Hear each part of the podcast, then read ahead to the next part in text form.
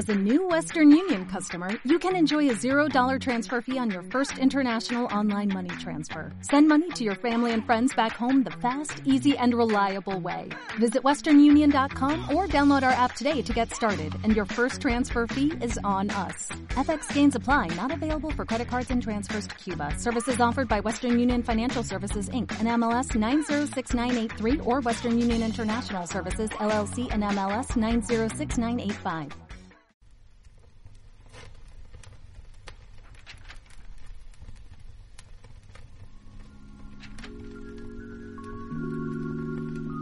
Este año me he reconciliado con la lectura. Tampoco es que lo hubiera dejado de lado nunca, pero he vuelto a leer mucho. En 2020 he leído más libros que series he visto, y eso, sabiendo que ha habido un confinamiento de por medio, es mucho. Para mí por lo menos es mucho. Uno de esos libros que he leído es Hacia las Estrellas, de Alex Ribeiro. Es un libro que sirve como guía para entender el universo. ¿Qué fue el Big Bang? ¿De dónde venimos? ¿Qué es un agujero negro? Es una lectura que me entretiene mucho, pero tengo que reconocer que en cuanto cierro el libro, olvido automáticamente todo lo que he leído. Si hay algo que me ha quedado grabado y que me gusta mucho, y es la idea o el concepto del isótropo. En resumen, es la condición que se da cuando dos puntos, que se encuentran a millones de años luz de distancia, tienen características casi iguales. Son la misma cosa prácticamente. Y esto, a nivel científico, sirve para explicar que previamente formaron parte de un todo que explotó y en consecuencia sabemos también que el espacio se expande. Claro, eso es científicamente. Pero de eso se puede sacar otra idea que a mí me parece muy guay. En este 2020, en el que muchos nos hemos perdido, quiero rescatar la idea del isótropo para deciros, para decirme, que quizá sea millones de años luz, o quizá sea la vuelta de la esquina, pero que hay un lugar al que pertenecemos, que tenemos que encontrarnos con ese sitio y que será encontrarnos con nosotros mismos. Para muchos será un trabajo, para otros será una persona, pero hay algo a lo que pertenecemos o que nos pertenece y, y que seguro que está ahí. Y hasta que lo encontremos, tenemos que seguir. Así que quizá ahora sea un buen momento para hacer eso que nos gusta, o eso que siempre hemos querido hacer, para ver a dónde nos lleva. Hacerlo. Por no quedarnos con las ganas. Aunque no sé, yo si fuera vosotros, tampoco me haría mucho caso.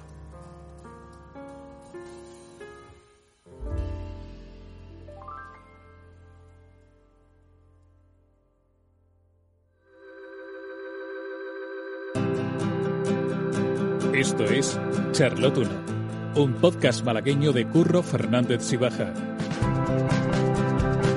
Son las 11 menos 10 de la mañana de un jueves cualquiera y le paso el enlace de Zoom a Paola Butelier.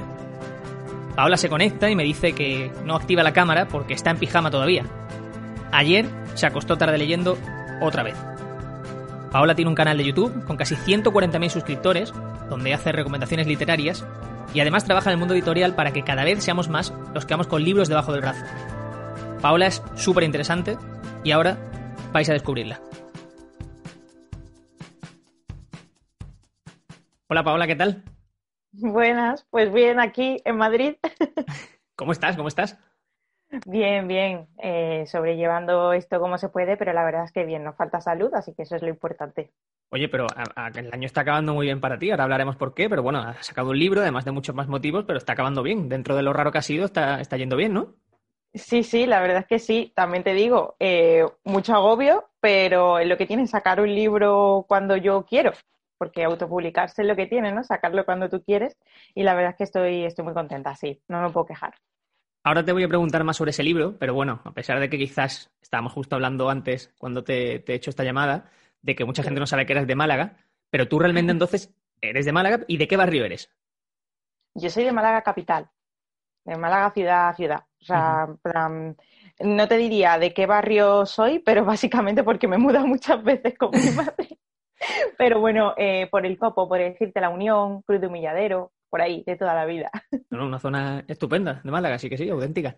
Y, y, de hecho teníamos amigos en común, o sea, nos hemos puesto en contacto y nos hemos dado cuenta de que tenemos a mucha gente en común porque estudiamos además juntos en la, bueno, no en la misma carrera, pero sí en la misma facultad, o sea, que nos hemos tenido que ver varias veces. Sí, sí, bueno, y casi la misma carrera, porque a ver, periodismo y comunicación audiovisual es como, tienen troncales casi iguales, pero sí, sí, muy fuerte, además el mismo año y todo. O sea, yo no sé cómo, que sí, que seguro que no hemos visto, vamos, completamente. Sí, seguro que sí. Bueno, Paola, para quien no la conozca, eh, es una booktuber. ¿Te puedo calificar como tal o tú quieres decirlo de otra forma? Em, soy booktuber, pero creo que queda mejor porque hago más cosas como creadora de contenido. Pues sí, es cierto. Es una creadora de contenido, en especial de temas de libro y literatura. Tiene 140.000 seguidores en YouTube, tiene 32.000 seguidores en Instagram y hace un contenido muy fresco y que para mí, eh, a pesar de que lo hace más gente, es muy eh, novedoso porque creo que ligar una parte antigua, como puede ser los libros, a un formato actual como puede ser YouTube, me parece que tiene mucho mérito. Así que creo que haces un contenido muy chulo y que tiene mucho valor. muchas gracias, de verdad. La verdad es que cuando la gente te dice eso y sobre todo cuando viene mucha gente diciéndote que hacía mucho que no leía y que gracias a ti lee, eso es una maravilla. Yo tenía muchas ganas de hablar contigo, por lo que te digo, porque creo que haces algo novedoso y de calidad. Y sobre todo lo había fijado en estas fechas, porque creo que ahora de cara a la Navidad, eh, mola mucho tener libros que nos hayan recomendado para regalar, porque creo que hay que regalar libros. O sea, eso es, un hecho. Pues sí, la verdad es que sí, hace falta regalar libros. Hombre, también de todo un poco, ¿no? Pero libros, lo principal. Oye, ¿cómo empiezas tú este canal de YouTube sobre libros? O sea, ¿hay un momento en el que tú te das cuenta de que lees mucho y que te encanta hablar de libros? Eh, fue como una manera de venderte y de mejorar eh, con tu labor de comunicador audiovisual. ¿Cómo, lo, ¿Cómo empieza todo esto? Pues la verdad es que fue un poco de imprevisto, porque yo terminé la carrera en 2015 y me puse a trabajar en comercio pues para ahorrar un poco porque quería hacer un máster aquí en Madrid. Y bueno, en ese año que estuve trabajando echaba mucho de menos editar ahí lo que tiene cuando estudias comunicación estos cuatro años a tope con una cámara y editando, pues mm, llevas varios meses sin hacerlo y dices, joder, yo quiero hacer algo, quiero, no sé, mezclar algo que me guste muchísimo con algo que echo de menos. Y había dos cosas que me gustaban mucho, no solo era la literatura, yo soy muy fan de la Fórmula 1, de hecho mi TFG fue de Fórmula 1 y yo siempre he sido muy fan del motor.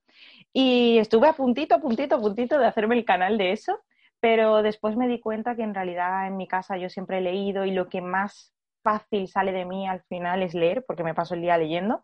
Y como yo ya seguía a muchos booktubers o, creadores de contenido más antiguos que yo, que llevaban como ya 10 años o así creando contenido sobre literatura, pues la verdad es que me inspiraron mucho y dije, venga, va, pues de literatura.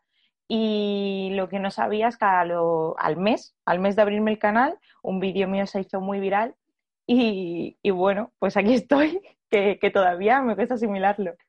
¿Qué vídeo era ese en concreto? Pues es un top 10 de libros que releería una y mil veces. Lo he visto, lo he visto. que, que, me da vergüenza además que lo vea la gente, porque es que fue como eso, como el tercero o cuarto vídeo que hice, que es como, no sé ni hablar ahí porque me trabo, y la gente me reconoce por ese vídeo, y yo, ay Dios mío, reconocedme por otro, pero no por ese. Oye, pero para que veas ¿eh? que muchas veces ahora seguro que todos los que haces te lo ocurran mucho más a nivel de edición, a nivel de contenido y, para que veas que simplemente seguro que, bueno, es que lo he visto, o sea, simplemente por la, forma en la que lo transmites eh, hace que, sea más atractivo, o sea, que, tiene mérito. Sí, sí, totalmente, totalmente. Oye, te voy a hacer una pregunta que sé que te han hecho un montón de veces y, que odio hacértela, pero tengo que hacértela. ¿Cuándo y cuánto lees? Es que esa pregunta me la hacen siempre y nunca tengo respuesta, porque depende mucho del, trabajo y, de lo que tengo que hacer. Entonces, hay veces que, imagínate, quiero hacer un vídeo de 24 horas leyendo y me puedo leer cuatro libros del tirón en un día y hay meses que no me da la vida porque tengo que crear contenido para otras para editoriales o para marcas y tal y me es imposible. Sí, me es imposible. Así que, claro, Mm, depende muchísimo del trabajo que tenga, también como yo me sienta, que para mí no es obligatorio leer. ¿Sabes? Entonces no, te, no, te, puedo decir ni cuánto, ni, ni dónde, ni cómo, porque depende muchísimo del día. Oye, ¿trabajas en algo relacionado con, el, con la literatura? Eh, ya te digo, yo creo contenido para editoriales y para marcas. Por ejemplo, eh, hace nada estuve trabajando con un blog que se llama Universia, que ayuda a las o sea, a los estudiantes, sobre todo de universidades, pues a hacer tips, consejos y tal de, de estudio. Y, por ejemplo, pues yo estuve creando vídeos para ellos y ayudándoles pues con eso, con consejos para los más jóvenes, para estudiar, trabajar, etcétera. Y pues tipo de contenidos así, para diferentes marcas. O, a lo mejor me puede tocar hace nada, bueno, hace ya un año, hace nada, hace ya un año. Que es que con la pandemia no sé ni dónde vivo. Pero hace un año pues estuve en una campaña con Disney, con libros para, para el día de Halloween, de villanos, cosas así. Bueno, está, muy guay, sí, muy guay. Tienes un perfil eh, que está muy ligado a, la juventud y eso tiene mucho valor porque le estás eh, dando, eh, estás educando literariamente a, muchos jóvenes. Y de hecho, con el área de cultura del Ayuntamiento de Málaga, me estábamos hablando antes de empezar, de que hiciste como una serie de, conferencias, ¿no? Bueno, explícalo mejor tú. Sí, estuve, estuve dando charlas a, los jóvenes eh, de, en, creo que fueron siete bibliotecas de Málaga, seis o siete bibliotecas, pues durante toda una semana, vamos, eso fue, y encima yo estaba fónica. y, estuvimos, eso, estuve en bibliotecas dando charlas, venían eh, alumnos de diversos colegios de Málaga Capital de, pues eso, desde tercero de la ESO creo que era hasta segundo de bachillerato y entonces eran charlas sobre el fomento de la literatura en redes sociales, porque al final a ellos lo que les gusta son las redes sociales. Y me encantaba porque yo después hablaba con los profes, venían los profesores que eran muy reacios sobre el tema y después cuando terminaba la charla me decía, es increíble porque sacaban los móviles para ver de verdad los Instagram, los perfiles de la gente que tú le enseñabas y los seguían y le encantaban. ¿Sabes? Es que estamos flipando. Claro, y es que hay mucha ignorancia sobre el tema y, no nos imaginamos lo que puede gustar la literatura hasta que no, buscamos un clic en ellos que, les llame la atención, ¿sabes? Y creo que las redes sociales es uno de ellos. Es que es muy guay porque es como lo de la doble pantalla cuando estamos viendo una serie que a lo mejor vemos, oye, este actor me suena, ¿dónde lo he visto? Y lo buscamos en Google. Pues es un poco pasar eso a la, a la, literatura y ver que, que los que crean contenido literario también pueden ser interesantes incluso en redes sociales, que es una forma de acercarnos a los jóvenes, o sea que, me parece muy guay. Sí, sí, sí, la verdad es que está muy bien. Y, sobre todo que ves que les gusta, que, que, sí, que hay feedback de verdad, que no es algo de, bueno, sí, uno de diez. No, no, normalmente nueve de diez. Qué bueno. Sí, sí. Con esas edades, cuando tú eras, eh, bueno, en tu infancia, en tu adolescencia, ¿qué recuerdos literarios tienes tú? Eh, ¿Ahí te gustaba más leer, menos? Eh, no sé, ¿qué recuerdos tienes? A mí siempre me ha gustado leer, lo que pasa que en mi época, mi época, ¿sabes? Hola. Oye, tu época, que es la mía, vamos a compartir esto, por favor. Ostras, qué dolor. Pues yo estaba ahí en pleno ultimar Harry Potter, eh, pleno crepúsculo, que madre mía de mi alma, tengo ahí los libros y digo, ¿cómo me pude leer esto? Pero leía otros tipos de libros. Yo también leía, por ejemplo, em, mucha filosofía, que no me acuerdo cómo era, historia de, la historia de Sofía, creo que era. Sí, creo que es, eh, sí, ese también me lo he oído yo, sí, creo que es la historia de Sofía o algo de Sofía, es un libro muy famoso y está muy bien, la verdad. Exactamente, que es súper grande además. Pues eso, también yo era muy de leer clásicos como La historia interminable o Momo de Michael Ende, Carlos Ruiz Zafón, que siempre me ha gustado. Al principio con su trilogía, la, la de mm, El príncipe de la niebla, pero después un poco más mayor, hacia los 18, pues me leí como todo el mundo La sombra del viento y bueno, siempre he sido un poco más de misterio, porque yo a los 13 empecé a leer Agatha Christie y, ya desde ahí no he podido dejarla, nunca. es, mi, mi escritora favorita. Pero bueno, aparte de esos clásicos, ya te digo, pues Juegos del Hambre, lo típico de la época, pero la verdad es que mi, mi alrededor, mis amigos no eran muy de leer, entonces me sentía un poquito sola. Oye, yo quiero, eh, hacer aquí un, paréntesis porque quiero que ahora todos los libros que van a empezar a salir, que vamos a empezar a comentar tanto tú como yo, quiero que sepa la gente que lo voy a dejar en las notas del podcast. O sea, que cualquiera que no tiene que rebobinar, que cualquiera que quiera consultarlo solo tiene que bajar la pantalla y verlo. Porque aquí voy a empezar yo a sacar material. Que bueno, tú y yo nos estamos viendo, esto la gente lo está escuchando, pero quiero igualmente que se vea y que se escuche, que el libro lo tenemos aquí de verdad. Aquí tengo yo unos libros, cuando hablamos de, de adolescencia, sobre todo al principio de la adolescencia, ¿Qué libro le regalo a mi hijo? Tiene 12, 13 años. No tiene que ser un libro como tal. Porque yo recuerdo que cuando era el día del libro en mi colegio, había unos stands de libros en los que íbamos a comprar durante el recreo, durante una media hora en el día del libro. Y yo tengo muy buen recuerdo de eso y tengo libros como esto, que son de, de Vicen Vives y que es como una especie de catálogos de, de, cuentos. ¡Ostras! Y, y, están muy bien, o sea, son como novelas así de, misterio, que había de un montón de tipos, o sea, que no tenemos que regalar un libro como tal, sino que puede ser una colección pequeñita de cuentos. Es que esto, no sé, tendrá, mira, tiene 120 páginas y esto pues, lo tengo yo de tercero de primaria, o sea, mi letra es lamentable. Eso, es una reliquia. Sí, sí, tal cual, pero, ¿eh? pero este tipo de libros están muy bien para ese tipo de edad, porque son libros mm, fáciles de leer, cortitos y, que te atrapan rápido. Sí, sí, totalmente. Y luego también has mencionado a un autor que es que mm, yo lo tengo en, la cima y que nos ha dejado hace poco, que es Carlos Ruiz Zafón. O sea, yo descubrí lo que me gustaba leer gracias a Carlos Ruiz Zafón. Y sobre todo a un libro que, que, yo creo que tú te habrás leído, y es Marina. Sí. Bueno, Marina, es que creo que era, no sé si a ti, pero para mí era obligatorio en el instituto, en segundo creo que fue, y lo descubrí gracias a una lectura obligatoria que además cuando estuve en las charlas de las bibliotecas con los alumnos siempre me preguntaban, es que las lecturas obligatorias son horribles, es que no, podemos con ellas. Y siempre le ponía el ejemplo de Carlos Ruiz Zafón. Digo, no sabéis lo maravilloso que puede ser una lectura obligatoria hasta que realmente decís, oye, voy a dejar lo negativo a un lado y voy a ver si de verdad puedo disfrutar con esta lectura porque yo gracias a eso descubrí a Carlos Ruiz Zafón y, vamos, se lo agradezco un montón a la profesora de lengua de, ese año. A mí me pasó igual, yo tengo aquí de hecho apuntada la fecha, que tengo puesto mi nombre y verano 2007, o sea, yo tenía ahí, ese verano cumplía 14 años. Y es que este libro lo tengo, lo tengo destrozado, o sea, lo tengo mm, porque lo he leído muchas veces y es que me parece un libro chulísimo y que tiene una visión totalmente diferente cuando te lo lees con esa edad y cuando volví a leérmelo más adelante y era más adulto, o sea, que es que es un libro imprescindible. Y por supuesto que también, que, también lo has dicho, solamente estoy hablando de libros, pero es que me vengo arriba con el tema, y que también lo has dicho La sombra del viento. O sea, esto es... Mm, bueno, un clásico. La Biblia. No sé cuándo te lo cuatro. Exactamente, que son cuatro y La sombra del viento es el primero. Mm, exactamente. Pero y, eh, no sé cuándo te lo leíste tú. Yo creo que me lo leí bastante de, no sé, quizás Yo me lo leí tarde, ¿eh?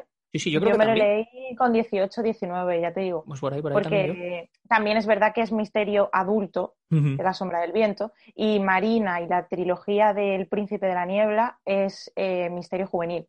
Entonces, claro, eh, nosotros pasamos de uno a otro con su lógica, que tiene su lógica, pasar de uno a otro, y son muy diferentes, pero siempre tiene el misterio que te deja ahí Carlos Ruiz Zafón, que no es miedo, pero es un halo de misterio, una atmósfera que te invade totalmente y dices, tengo que seguir y tengo que saber qué pasa aquí porque tiene como hasta un poco paranormal. Sí. Y, mola mucho. Tiene además una cosa, Carlos Ruiz Zafón, que me extraña y es que no se ha llevado mucho a series y a cine, como si se ha hecho con otros libros. Y... ¿Sabes lo que pienso? Creo que él mismo no ha querido nunca hacerlo. Puede ser. Eh, los escritores deciden dar sus derechos o no y puede ser que él nunca quisiera a lo mejor, ¿sabes? Eh, dar sus derechos. Me da a mí la sensación, pero claro, esto es un inventario. ¿eh? No, no, no, pero, pero podría ser, pero es lo que te digo, que es un escritor aclamado por todo el mundo y que tiene unos libros fabulosos y que me extraña que, no se hayan llevado A, serie o a, cine, o sea que... Eh, es el autor español más vendido del mundo. es cierto. Hay otro libro que no es ni conocido, o quizás tú sí lo conozcas, pero que quiero destacar para estas edades, porque quiero ir pasito a pasito. Y es un libro muy, muy cortito que se llama El mejor regalo, y es de Glenn Beck. Lo voy a poner ah, eh, en las notas del podcast. Y es un libro que me leí también con esa edad, 13, 14 años, y es mm, un libro muy bonito. Es que no puedo decir nada prácticamente ni de qué va, pero es un libro muy, muy bonito. O sea, que lo acabas y dices, madre mía, qué, cosa tan bonita acabo de leer. Pues yo no, ese no sabía, no tenía ni idea. Pues mira, me lo apunto, ¿eh? Sí, pues es un libro, es muy, un libro muy tierno. Es durito, también tiene oh. su parte dura, pero es un libro muy, muy guay, sobre todo para esa edad. Oye, decías hace un segundo que te encanta la novela negra, que es lo que más disfrutas. Sí, Y no sé si tienes algunos títulos que digas, es que si tengo que recomendar alguno, tengo que recomendar esto. tengo muchísimos. Es que el problema de recomendar tantos libros es que cuando te dicen elige uno, dices, eh, bueno, a ver. ¿Por dónde tiro? Eh, ¿Por dónde tiro? A ver, yo siempre recomiendo de Agatha Christie los clásicos, ¿no? Que es típico Asesinato en el Orient Express, que con lo que yo la conocí, Diez Negritos y tal. Pero hay uno que no mucha gente conoce y que de hecho en mi novela tiene, se, basó mucho en personajes y lugares de esa, y es eh, la guía, el misterio de la guía de ferrocarriles que es poco conocida, pero es el, el primer asesinato serial de Poirot y está muy bien. Es una de, la, para mí de las mejores, las más adictivas y las que más puedes perderte de Agatha Christie. Que en casi todas te pierdes, pero en esta está más. Em, y así como otra novela negra que a mí me encantó, pero tengo que decir que la película no, y fue con la que me abrí el canal, es El silencio de la ciudad blanca de Eva García Sánchez de Urturi. Para mí es una de las mejores trilogías actuales contemporáneas. Bueno, pues apuntadísimo. Que vamos a dejar un montón de, recomendaciones que, están muy bien. Bueno, em, bueno, vamos a tener una tira larga de recomendaciones. desde luego, desde luego. Eh, hablas de, Agatha Christie y Agatha Christie tiene una parte en su vida que también está llena de misterio y es que Agatha Christie, no sé si lo sabe la gente, desapareció durante unos días, ¿verdad? Sí. Cuéntalo tú si quieres mejor. Bueno, a ver, yo no, no sé muchísimo sobre el tema, nadie lo mm. sabe. Realmente se supone que desapareció porque decían que su marido pues estaba con otra persona o que la había engañado o algo así, entonces ella como que lo pasó muy mal y desapareció o que decían otras personas que había perdido la, la conciencia y que pues eso se había ido y que ella no recordaba nada y después volvió.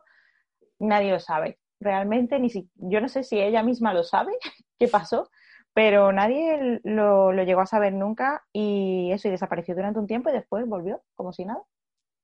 Un personaje que... Eso que es, ese misterio supera la realidad también, es, guay, la verdad. Sí, sí, sí, podría haberlo escrito, la verdad, todo el mundo hubiese comprado esa novela, seguro. Pues sí, sí, sí, es cierto. El, trabajas en, relacionado con la literatura, como hemos dicho, pero tú intentas estar al día de lo que va saliendo, aunque sea algo que no te guste tanto el género, o, o, tú vas leyendo lo que, lo que a ti te apetece y lo que creas que te va a llenar más yo siempre, siempre leo lo que me apetece y lo que creo que a, mi audiencia le puede gustar. Algo que estamos centrados mucho en lo juvenil, pero realmente yo no soy una creadora de contenido de juvenil. Yo leo sobre todo adulto y más que adulto leo para todo el mundo. O sea, yo leo histórica, que hay veces que leo infantil porque hay muchos profes que me siguen y me piden eh, libros para infantil. Eh, romántica es lo que menos leo, pero también intento leer para todo ese público que le gusta la romántica. Ya te digo, terror, thriller, etcétera. Entonces, eh, suelo leer de todo e intento estar al día pero sí que es verdad que mm, al estar trabajando codo a codo con muchas editoriales, lo que te mandan es el, el dossier de prensa ¿no? del, trimestre. Y entonces ahí ya puedes ir viendo los libros que van a ir sacando y si te conviene o no. Lo que pasa es que hay editoriales como Planeta o Penguin Random House que tienen tantos sellos y son tan grandes que es imposible seguirlo todo. Pero, pero bueno, ellos también se encargan de que te enteres, ¿eh? Qué guay. También te digo. Sí, Qué guay. Sí. un mundo de dentro muy chulo, sí, sí. Más de verdad. Sí, sí, sí. Está muy guay. Hay una pregunta que para mí eh, es clave. Eh, no tengo yo tampoco la, una opinión clara, pero quiero, que, quiero saber la tuya y que me lo argumentes. ¿Faja sí o faja no? Faja no. Nunca. Faja no, nunca.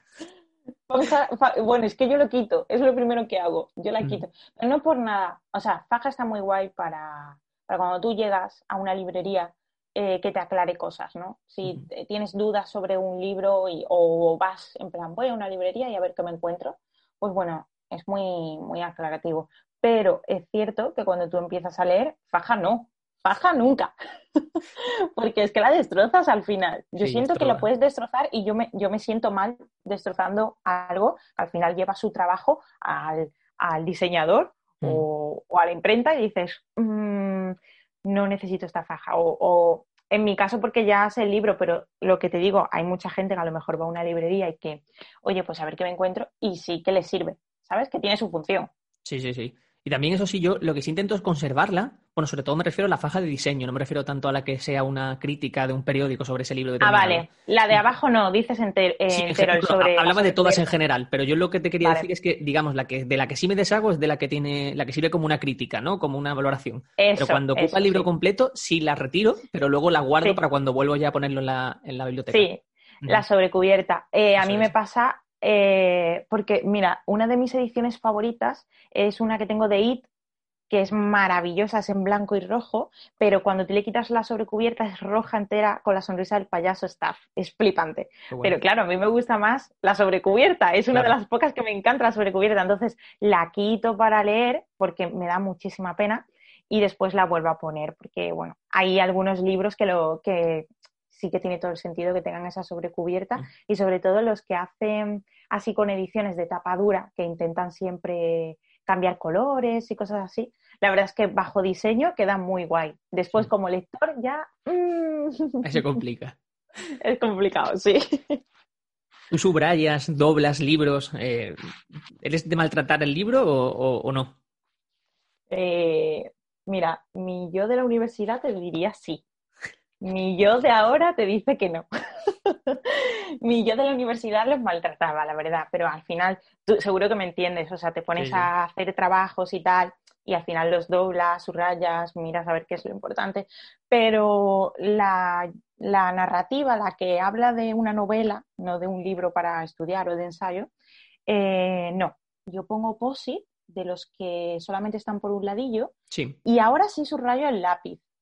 Eh, sobre todo ahora que me centro más, eh, que me gustan, o sea, que estoy escribiendo más estoy más centrada en escribir, sí que subrayo más porque hay cosas que me importan mucho, como la trama o personajes o que me llaman la atención y tal, pero antes simplemente ponía el posit y no subrayaba. Es que me da tanta pena, lo paso tan mal. Yo, yo he empezado a subrayar hace poco, siempre he sido de los que no y he dicho, oye, esto tengo que darle un uso, o sea, esto tiene que, que notarse que, que, ha sido usado y leído. Y ahora he cogido una costumbre también que eso que subrayo, luego lo paso a una libreta, que la tengo aquí en libreta. Lo paso Ay, eso sí lo hago yo. Eso, y tengo apuntado, ya pueden ser una palabra que me ha gustado y que no conocía el significado. O una frase que diga, madre mía, esto me lo, me lo podría tatuar, ¿no? Que jamás me tatuaría nada, pero digo, esto me lo podría tatuar. Las tengo todas recogidas aquí y, y, de vez en cuando incluso lo leo porque me parece muy, muy chulo, está todo recogido en una libreta. Pues hace muy bien, la gente debería hacer eso, de verdad. Yo también eso lo pongo en una libreta cuando, su, cuando no subrayaba, sobre todo, lo ponía en una libreta. Ahora depende, porque mm, depende de dónde me pilles. En el sitio de la casa cojo o no cojo la libreta, pero me parece muy importante y, eh, y, espero que lo escuche mucha gente este podcast por lo que has dicho, porque es tan importante poner las cosas que te gustan o que aprendes de un libro en una libreta, porque a lo mejor después no vuelves a ese libro o ya se te olvida, ¿sabes? Y me parece muy importante. Me gusta, me gusta tu idea. Qué guay, pues mira, me alegro, me alegro de que te guste. He visto que también eres eh, oyente de Storytel, que quien no lo sepa es, eh, digamos, una guía de, un catálogo, perdón, de audiolibros, en el que básicamente alguien te está leyendo un libro y lo puedes hacer igual que un podcast o una canción cuando vas en el coche o cuando estás cocinando. ¿Qué te parece a ti Storytel? Porque yo tiene todos los miembros para que a mí me guste y lo consuma, pero no, no lo consigo. No consigo que me enganchen y que me guste. ¿Qué, qué, te aporta a ti Storytel? Eh, más que Storytel, porque Storytel es una app de audiolibros. Bueno, sí, es, la app más, famosa, exactamente, sí. Sí, eh, pero vamos, que hay muchas, ¿no? Está hay muchas. Audible de Amazon y hay un montón.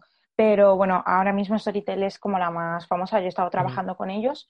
Y, a ver, yo al principio me pasaba igual, ¿no? Eh, cuesta al principio un poco centrarse porque como sientes como que si piensas otra cosa, eh, se te va. Y claro, esa persona sigue hablando, sigue narrando. Entonces, al seguir narrando, dices, ostras, ostras, ostras, que me he ido, he estado pensando no sé qué y ya se me ha ido. Yo siempre digo que se empiece a escuchar un audiolibro cuando no, cuando estés tan aburrido con la tarea que estás haciendo que no tengas otra cosa. Yo, por ejemplo, me lo ponía al principio para ir a correr. No tengo otra cosa. me voy a correr y, todo el mundo dice, es que a mí me aburre correr, pues ponte un audiolibro. Ya verás cómo no te vas a aburrir. Ya verás cómo vas a estar centrado en el audiolibro. O yo qué sé, o fregando los platos. Alguna cosa así que no requiera mucho de tu, de tu atención. Y, un libro sencillito. No te empieces con Juego de Tronos, que también lo tienen. no empieces con Juego de Tronos porque entonces la hemos liado, ¿no? Eh, así que bueno, yo recomendaría eso, centrarte en ellos cuando tengas una tarea que no necesite tu atención. No, buen consejo y lo, pensaré, porque yo sí salgo mucho a correr, oigo mucho podcast y a veces se me agota el podcast y busco algunos nuevos podcasts, así que igual le, doy una otra oportunidad. Claro, porque al final eh, un podcast sí que es verdad que a lo mejor es más entretenido porque estás escuchando eso a dos personas y bueno, más o menos puedes seguir el hilo argumental si se te va un poco, pero al final es lo mismo. O sea, es una persona hablando. Sí, sí, contando algo. Sí, sí, el objetivo es el mismo. Vamos a cerrar por un ratito este libro de la conversación con Paola, que me está gustando muchísimo, y os voy a recordar que en las notas del podcast solo tenéis que bajar la pantalla para encontrar todas las referencias de esos libros que estamos hablando y los que quedan por hablar. Quiero recordaros también que podéis encontrarme en redes sociales como arroba curro, f si baja, y que ahí vais a poder compartir impresiones sobre el podcast conmigo y también os invito a compartir el propio podcast. Si os ha gustado, ponedlo en vuestras redes sociales, ya sea en Instagram, sea en Twitter, mencionadme, me encantará leeros. Os lo agradeceré un montón y me ayudará a crecer. Además, podéis suscribiros al podcast, darle al botón de suscribir y os avisará cada vez que salga un nuevo episodio. Para el próximo estamos preparando un especial de Navidad que creo que os va a gustar mucho. Sin mucho más, vamos a seguir hablando con Paula.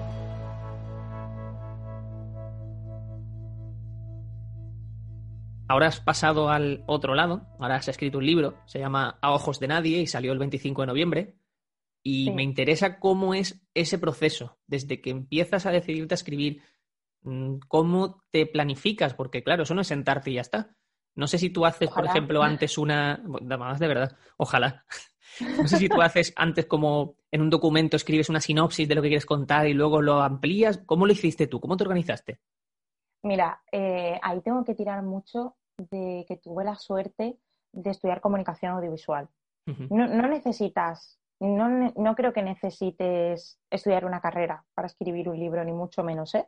Pero sí que es verdad que a la hora de planificarme me ayudó mucho, porque en comunicación, yo no sé si en periodismo lo hacéis, pero yo creo que sí, eh, se hace una escaleta.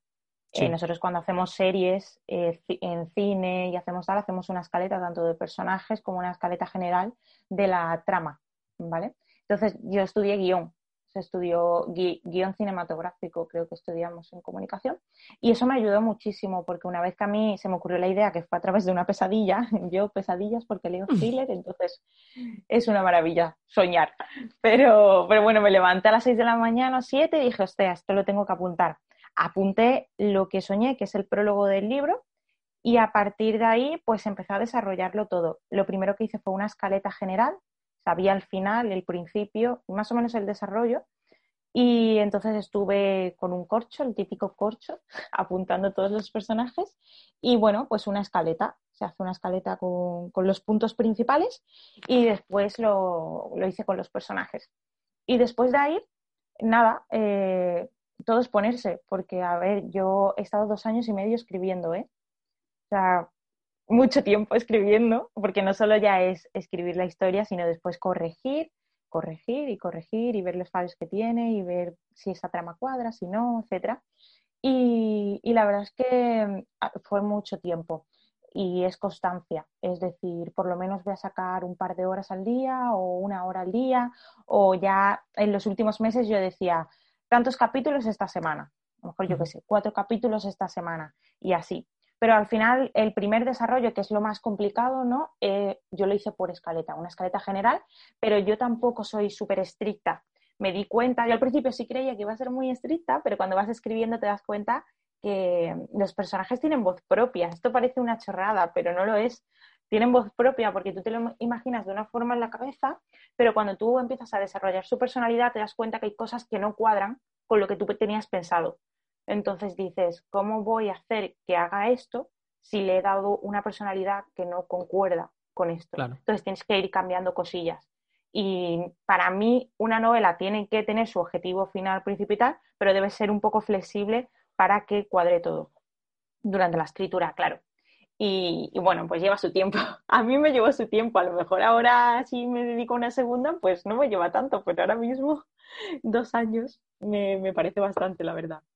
No, justo sobre eso quería escribirte, que, que si ahora volvieras a, a, escribir otra cosa, otro libro, ¿qué uh -huh. cosas crees que no repetirías? O sea, ¿qué fallos has aprendido a, a, fuego y podrías dejar sobre, para la gente como yo que, que nos gusta escribir o que estamos empezando a investigar sobre ese mundo? Pues lo primero es eh, no dejarlo. Yo ya te digo, el primer año decía, bueno, lo dejo para mañana. Uh -huh. Bueno, venga, me pongo la semana que viene, que hoy no. Y al final lo dejas y, y, no puedes hacer eso. O sea, no hagas eso nunca cuando estás escribiendo porque a lo mejor es un borrador que nunca va a ver la luz o que, o que la verá, pero dentro de mucho tiempo. Eso es lo principal y eso es lo que le diría a la Paola de hace dos años. -huh. Céntrate, céntrate, si quieres terminar esto, céntrate. Y segundo, eh, que no tengas miedo a cambiar, a cambiar lo primero que tenías pensado. Porque nosotros al final, mmm, yo he cambiado según iba escribiendo, yo iba madurando con mi propia escritura y yo iba evolucionando. Y, sobre todo en una primera novela. que no sabes muy bien cómo, cómo encarrilar o, cuál es tu propio tono o cuál es tu propia voz. Entonces, te diría eso, que, que, fueras flexible, que no todo te centres en quiero esto, esto y esto, y, sobre todo que, seas constante. ¿Tú estás satisfecha con el resultado? Porque encima has autoeditado lo que estás diciendo antes. Yo nunca estoy satisfecha con nada de lo que hago, tengo que decirlo. Pero, pero bueno, eh, yo recuerdo cuando lo terminé, que fue, yo lo terminé en realidad en noviembre del 2019, uh -huh. pero estuve corrigiendo pues hasta enero, febrero, yo qué sé cuántas vueltas le di. Vino mi novio, me cerró el portátil y me dijo, ya, no le puedes dar más vueltas a esto, o sea, ya, ya, empieza a enviarlo. O sea, que no, no puedes seguir dándole vueltas a algo que, que, porque ya había tenido lectores cero, él era uno de ellos. Mira, está bien, Paula, es una primera novela, eh, tienes que aprender ahora de lo que te digan los demás.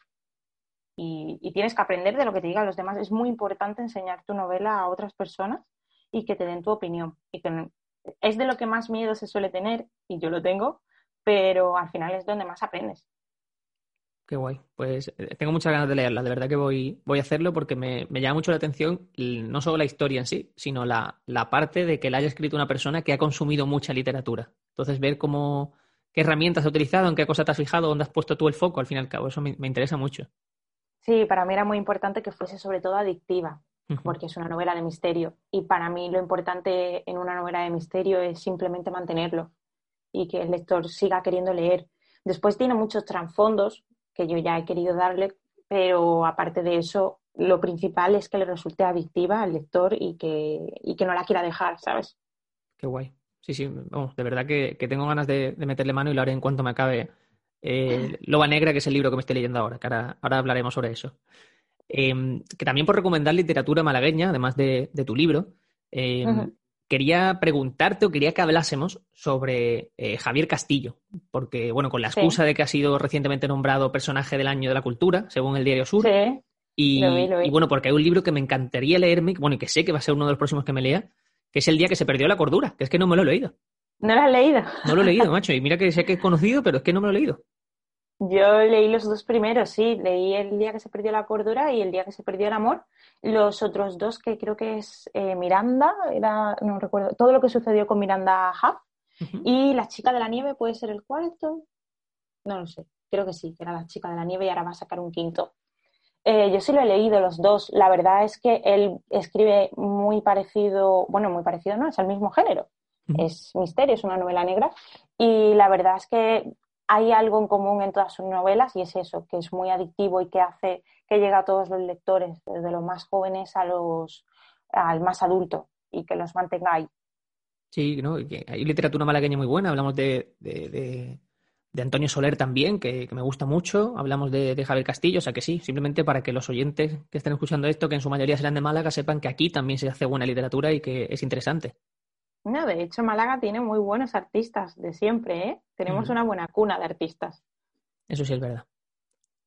Paula, vamos a hacer una batalla de libros. Vamos a ver si me lo he planteado bien, porque quiero, quiero ver que, que, compartamos y que demos esas ideas de regalos para Navidad, ¿vale? Venga, este año, yo, yo siempre he leído, bueno, creo que en relación a la media España, por encima. Pero este año, con lo del confinamiento y que yo también he estado sin trabajar durante el confinamiento, me he reconciliado mucho con la lectura y creo que me he podido leer este año como entre 10 y 15 libros. No los he contado, pero aproximadamente. Qué bien, qué bien. Entonces, te voy a decir los libros que me he leído este año y vale. a lo mejor me da igual si te has leído bien y si no, te cuento un poco la trama y tú me dices, ay, Venga. pues me recuerda esto, quiero comentarte este o recomendarte este. Venga, me parece. El primero que me acabé fue Dime quién soy, de Julia Navarro, que justo hace poco han estrenado la serie en, en Movistar Plus. Sí. No sé si la has leído o sabes de qué va. No lo he leído, pero, pero sí me lo han recomendado en el canal, mis propios seguidores. No sé si te ocurre es alguno... un libro histórico, ¿no? Eso, es un libro histórico, está eh, desarrollado durante todo el siglo XX con los distintos acontecimientos europeos que pasan y protagonizados por una mujer, que es Amaya. Uh -huh. eh, bueno, cuéntame si se te ocurre algún otro libro histórico de género similar que quieras. Oye, pues me he recordado este libro. Pues, a ver, eh, es histórico. Supongo que normalmente los libros históricos están ambientados en la Segunda Guerra Mundial, ¿no? Eh, parte de la Segunda Guerra Mundial, sí, exactamente. Vale. Bueno, pues hay un libro que no sé si lo has leído, eh, espérate, voy a buscar el título porque nunca me acuerdo, de Sí, Isabel. Allende, el último que escribió, no el último que ha- de este año, sino del año anterior, eh, que va sobre la, la Guerra Civil Española, el largo pétalo de mar. Se me Ujú. había olvidado, largo pétalo de mar. Y va sobre eso, la segunda, la- no, la Guerra Civil Española y Ujú. cómo eh, se embarca una familia eh, en un barco que va hacia Chile para sobrevivir a esta guerra, a esta guerra civil, ¿no? Y cómo se va perdiendo muchas familias por ello, pero también hay arti- artistas como, como Neruda, aparecen ahí. Y entonces está, está muy bien, sobre todo porque yo no sabía de este barco, que parece ser que es súper importante y es uno de los acontecimientos históricos en Chile. Y bueno, me pareció súper interesante, la verdad. Y además es que Isabel Allende tiene un arte para contar las cosas impresionante. Isabel Allende, más allá de lo, de lo perdón que por, por meterme aquí en tu tema, pero Sí, sí, sí. Más, más allá de No, las no, no, no. novelas eh, clásicas de adulto que tiene, tiene también una trilogía de lo que hablamos antes adolescente, macho, que no me acuerdo ahora el nombre, pero bueno, lo voy a poner en, la- en las notas del podcast y que e- es genial. Una trilogía que tiene, es que uno creo que es El Bosque de los Pigmeos y es lo único del que me acuerdo ahora mismo. Eh, di- el- ah, sí sé Es cuál que no me acuerdo, no me acuerdo ahora mismo. Bueno, las voy a dejar en las notas del podcast y es una novela eh, para adolescentes perfecta, perfecta. El bosque de los pigmeos es la trilogía, sí. Sí, sí, sí. Exactamente, sí, sí, no recuerdo. Sé que uno de los libros se llama así, no sé cómo era el nombre completo, pero bueno, es una novela muy chula, o sea que también escribe para, para gente más joven y es muy guay. Sí, sí, sí. Eh, yo recuerdo, además, yo leí El reino del dragón de oro y La ciudad de las bestias. La ciudad de las La bestias, de la, las trilogía de la ciudad de las bestias, que es el primer libro, Eso el segundo es el, el Reino de Dragón de Oro, has dicho que era, ¿verdad? Sí, exacto. Y después es. El bosque de los pigmeos. Exactamente, eso es, que no, no caía. Yo también la leí de pequeña. La ciudad de las bestias me encantaba. Eso es, sí, sí, chulísimo. Sí, sí, sí. Por cambiar de temática, hay una novela eh, romántica o, bueno, costumbrista, no sé cómo calificarla, que no es muy famosa, Ajá. pero de un autor que me gusta mucho, que se llama José Antonio Pérez Ledo. Y Ajá. es el autor de Esto no es una historia de amor. Es simplemente una novela de un treintañero de nuestra época, que además es periodista, Sí. y bueno, tiene una historia de amor con todo lo que nos supondría nuestra generación. Eh, desconfianza por redes sociales, eh, bueno, eh, lo que no nos supo, lo que es el amor a día de hoy, digamos, en gente de veintipico, treinta y pico años. Me sentí Sí. muy identificado en, en muchas cosas y la quiero recomendar porque me gustó mucho, la verdad. Eh, ¿Quieres que te recomiende yo una tipo así, actual? Sí, me Yo parece es que esa no la, no, no la he leído, pero es que me da mucha pena recomendar algo sin haber leído lo que tú me has recomendado. O sea, Bueno, que no, no pasa nada, por eso, por, por eso te digo lo algo que prometo. te, no, no, no, algo digo, algo que te, que te, que te suena a ti y que diga, pues mira, me ha recordado esto, por eso, porque sabía que iba a ser difícil, que hay muchísimos libros. Pues mira, eh, me leí hace poco Piso para dos. De, eh, es una autora, Beth Oleray, creo que era. Eh, está muy guay porque también es contemporánea, pero algo muy importante es que eh, es una chica que no tiene mucho dinero para, pues para, alqui- para alquilarse un piso y entonces encuentra un chollo, entre comillas, y es que puede utilizar ese piso eh, durante la noche para dormir y tal, a partir de las 6 de la tarde, porque el chico que se lo alquila eh, trabaja siempre, trabaja de noche, trabaja en un hospital con niños con leucemia y entonces él siempre llega a las 10 de la mañana y a las 6 se tiene que volver al trabajo. Entonces ella siempre va a tener el piso cuando vuelve de su trabajo y entonces comparten cama y piso y se van hablando por POSIT. Y la verdad es que está muy guay porque es eso lo que hablábamos, muy contemporánea, muy de ahora mismo no hay dinero para alquilar un piso, eh, cómo está la situación, el trabajo. Ella es periodista, bueno, periodista no, ella trabaja en una editorial como editora y él, pues ya te digo, en, uno, en un hospital. Y está muy guay, muy divertida. Qué guay, sí, sí, la, la apunto. Hay otro libro que es actual, que ha tenido también su, su versión en, en serie y que a mí me gustó mucho, y es Gente. Normal, de Sally Rooney. Ay, calla, que la quiero leer, la tengo ahí apuntada. Pues, Llevo queriéndolo leer como cuatro meses. no, no, no, no te digo nada, pero bueno, es una historia también así de, de amor, es, es cortita, serán unas 200 y pico páginas, y está muy bien, está muy bien, la verdad. Sí, me la recomiendas tú también, ¿no? Sí, yo te lo recomiendo. O sea, no, no va a ¿Has ser un la libro que te cambie la vida, pero sí, y he visto la serie también, y la serie me gustó bastante. Vale. Es que está la gente diciendo que ha leído el libro y la serie y que hay gente que incluso que le encantan los libros pero que le gustan más la serie. Y yo estoy ya como súper intrigada, digo, necesito saber qué está pasando. Sí, es que la serie tiene ese toque, bueno, yo soy irlandés realmente, pero tiene ese toque eh, británico que a mí personalmente me gusta mucho. Entonces, eh, me, claro, eh, se conjugaba perfectamente que la historia me gustó y que creo que está muy bien con una serie que muestra esa esa Irlanda o esa, ese mundo más británico que, es muy interesante, que me gusta mucho a mí también. Qué guay. Aquí no te puedo recomendar nada porque es que ese libro lo quiero leer. Pues entonces nada, vamos a por otro. He recuperado un clásico, esta vez lo he hecho al revés, porque hay una película muy famosa eh, que se llama eh, Llámame por tu nombre, Call Me By Your Name. Sí. Yo no me había leído el libro, entonces me, lo oh. leí de hace poco y me ha gustado bastante, pero vamos, bastante no, me ha gustado mil veces más que la película. Sí, a mí también. Y mira que la película es bonita y que los actores lo hacen muy bien, pero la forma de escribir de ese autor, porque este además yo hice hace un año así un, un vídeo de top de libros de romántica y Call Me By Your Name está el primero prácticamente, el primero o el segundo, porque la forma en que lo describe eh, el autor es que es tan diferente a cualquier libro de romántica que haya leído, es que es como que traspasa fronteras. Sí. Eh, es un amor diferente, es un amor, no, diferente, sino del que no se suele hablar.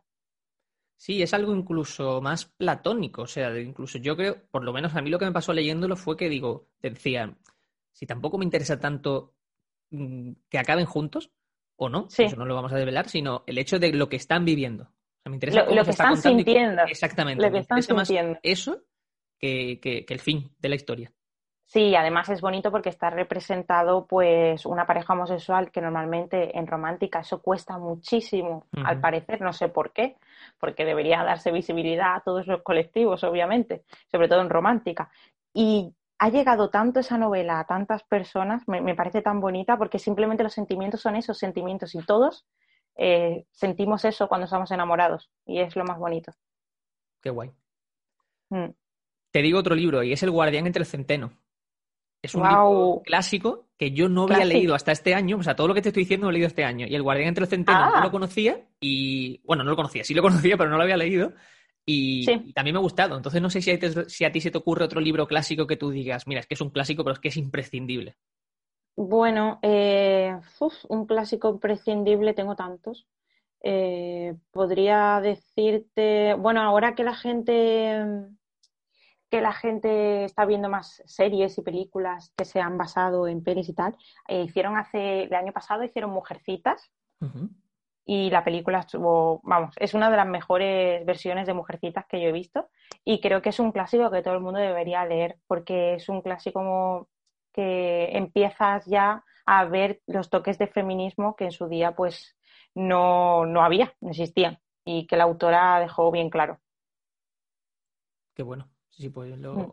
no, lo he leído ni he visto la película, así que. ¿Nunca, la has leído? Bueno, pues son cuatro hermanas y una de ellas quiere mm. ser escritora y claro, ¿cómo va a ser una chica escritora? Tiene que casarse. Tienen que casarse todas porque la herencia de, de, las chicas no va para las chicas, va para un primo porque en Inglaterra, sobre todo, en aquella época, pues mm, cuando un padre moría y tal, eh, la herencia no iba nunca para las mujeres, iba para los hombres o para el hombre más cercano, un primo, un tío, lo que sea. Entonces ellas tenían que casarse para, poder tener un techo. Claro. Pues la, historia la conozco, incluso creo que he escuchado el año pasado los cuentos de Navidad que hace la cadena SER todos los años. El año pasado, hace dos, lo hicieron precisamente de mujercitas. O sea que la historia la conozco, pero el libro no me lo he leído jamás pues es una maravilla, ya te digo. Eh, es una maravilla, sobre todo porque una de ellas, eso, quiere ser escritora y dices, ¿qué dices? ¿Cómo vas a ser tú escritora? Y es una maravilla. Son chicas súper fuertes y, sobre todo el amor entre hermanas. muy bonito. Mm. Voy a dejarte ya dos más, porque tengo muchos más, pero bueno, voy a dejarte los dos que me han, que me han gustado más. Uno es Saber Perder, de David Trueba, que David Trueba es director de cine, escritor, eh, hace un montón de, contenidos, y a mí David Trueba me, encanta. O sea, me encanta cómo escribe, me encanta cómo todo lo que hace. Nunca lo he eh, leído, de, qué va un poquito así. pues me estoy dando cuenta que leo todo eh, de protagonistas o que tengan algo con la adolescencia. O sea, no sé, me estoy dando cuenta ahora de que no sé si todo está siguiendo un patrón, pero, pero me estoy dando cuenta. Oye, pues, Puede ser, ¿eh? Pero porque te puedes sentir a lo mejor identificado y no sí, sé. Sí, sí, no, no, lo sé, pero me acabo de dar cuenta que todos tienen algo relacionado con la adolescencia. Pues eh, Saber Perder es precisamente una... Eh, bueno, liga mucho el mundo del fútbol con, con, una historia, que el mismo fútbol me encanta también, y es un futbolista argentino estrella de 18 años que llega a Madrid, o sea, un caso muy habitual prácticamente cada año. Sí. Y entonces el chico realmente es un niño, o sea, vive de lujo y vive eh, con unas posibilidades que solo tienen los futbolistas, pero no deja de ser un chaval de 18 años que ha dejado Argentina mm, para jugar en un país mucho eh, más, eh, mm, con más repercusión que lo que él hacía en Argentina. Entonces, em, em, atropella a una chica, una chica también adolescente, y ahí empieza una relación. O sea, no te estoy desvelando nada. Ahí empieza una relación entre ellos. Eh, y es una relación muy chula porque, claro, es, eh, te habla de, bueno, de los dos mundos. Ella es una chica normal y corriente que va todavía al instituto. Él es una estrella mundial. Y, bueno, eh, van pasando cosas alrededor también de la familia de ella y está muy bien. O sea, son como cuatro historias en total, pero están todas relacionadas. Amor un poco imposible, ¿no? Exactamente, amor imposible, pero, pero muy bien contado, con mucho sarcasmo y con el humor que caracteriza a Trueba. Y a mí me gustó mucho. Vale, guay, me la apunto también, ¿eh? Me parece bien. dime, dime tu última recomendación, cuéntame. Y la última que te voy a recomendar, es que estoy entre dos, así que igual te digo, te digo las dos. Bueno, la primera es la, trilogía de, Reina Roja, que más que nada es que engancha, engancha. O sea, Reina Roja. Juan Gómez Jurado de Juan Gómez Jurado, exactamente. Reina Roja la, leí al principio del confinamiento. Justo ahora estoy con Loba Negra, que creo que va a ser el último que me lea en lo que queda de año. Y es que engancha. No te digo que sea un libro espectacular ni perfecto, pero engancha. Son capítulos, capítulos muy cortitos y, y engancha mucho la historia, sí. Sí, sí. Yo lo tengo apuntado para leerlo ya este año porque está todo el mundo. De hecho, hace nada hice un vídeo de libros famosos que todavía no me he leído y ese está dentro porque está todo el mundo diciéndome, ¿cómo tú que lees tanto el género y no has leído? A Juan, no, no se ha dado la oportunidad, también te digo, ¿eh? no se me ha dado la oportunidad. Pero está todo el mundo, bueno, es el, es el, el autor ahora mismo más vendido de España. Eso es, sí, sí.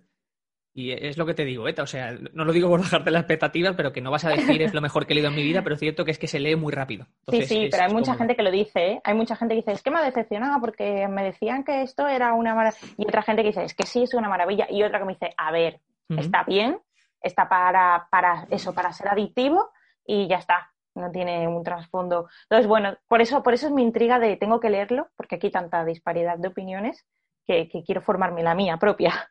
Qué bien, que tienes que tener tu propio juicio, claro que sí. eso está claro, claro.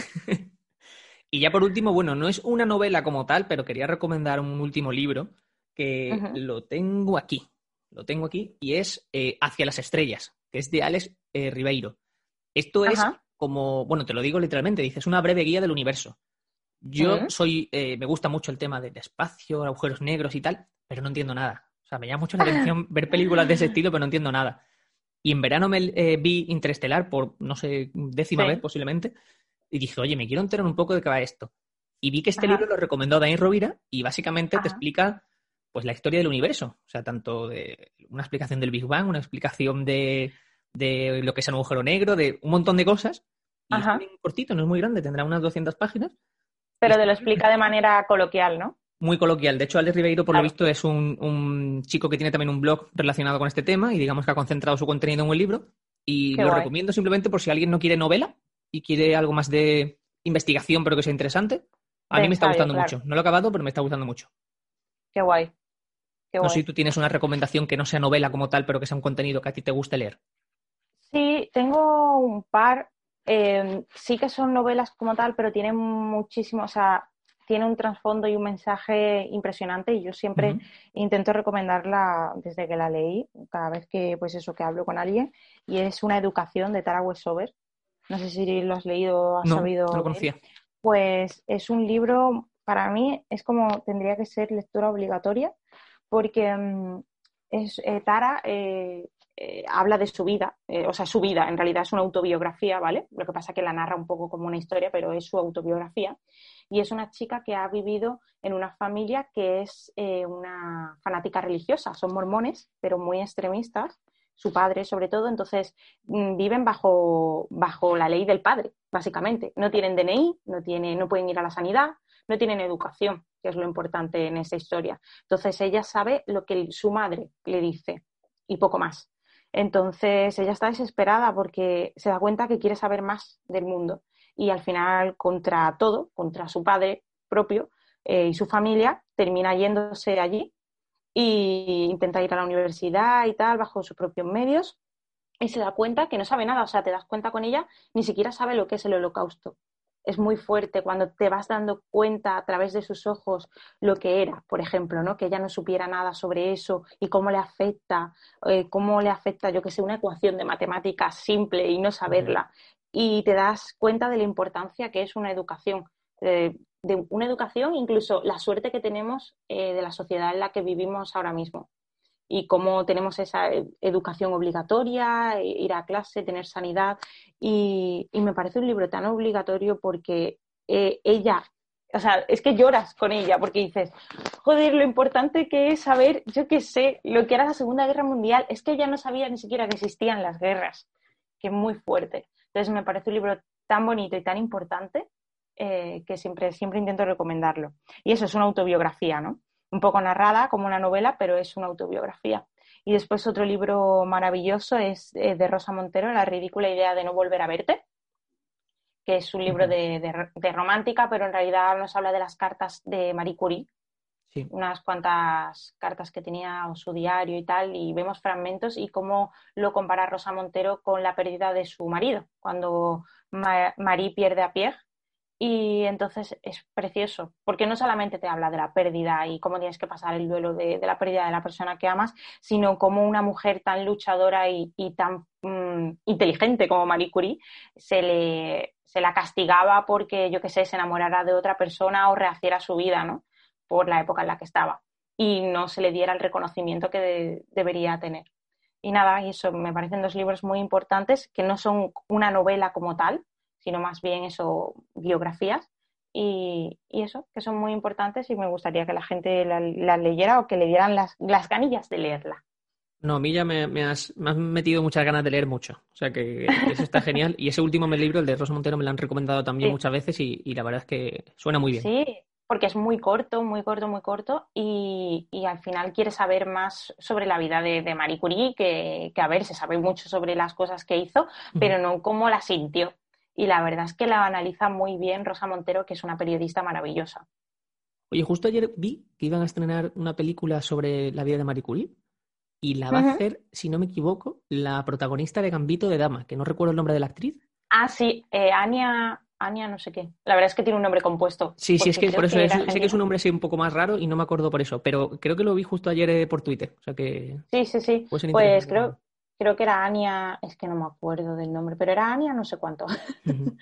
y pues es una actriz fantástica, ¿eh? Maravillosa. Sí, sí, sí, ha hecho muchas películas que a mí me gustan, entre ellas Múltiple, que está muy guay, y, también salen Peaky Blinders, que es una serie que me encanta, así que, sí, es cierto que, está muy bien, está muy bien. Me gusta mucho eh, esa actriz, la verdad. Em, Paula, no te voy a robar más tiempo, que está muy a gusto, la verdad. Yo, yo también, lo he pasado muy bien, ha estado divertido. Qué bien, me alegro mucho. Pues que, bueno, me decías que no ibas a bajar a Málaga ahora por Navidad, pero espero que cuando bajes que podamos ponernos cara y, compartir más, historias. Sí, sí, a ver cuando todo esto pase un poquillo y, podamos vernos y al menos vernos, aunque sea con mascarillas, eso, pero, pero bueno, mientras todo el mundo esté bien, que es lo importante, que todo el mundo se ponga su mascarilla y salga lo menos posible de casa hasta que esto pues estabilice un poco. Qué bien, y tenemos también amigos en común que hacen también tiempo que, no los veo, obviamente. Así que bueno, será la excusa para que nos, pongamos en común. Totalmente. Muchísimas gracias. Mil gracias. Nada, gracias a ti por invitarme. Charlotte 1 es un podcast de Curro Fernández Sibaja. Puedes escucharlo en iBox, Spotify y Apple Podcasts.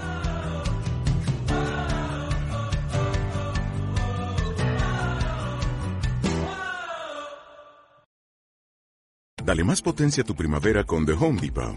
Obtén una potencia similar a la de la gasolina para podar, recortar y soplar con el sistema OnePlus de 18 voltios de Ryobi desde solo 89 dólares. Potencia para podar un tercio de un acre con una carga. Potencia para recortar el césped que dura hasta dos horas. Y fuerza de soplado de 110 millas por hora. Todo con una batería intercambiable. Llévate el sistema inalámbrico OnePlus de 18 voltios de Ryobi. Solo en The Home Depot. Haces más, logras más.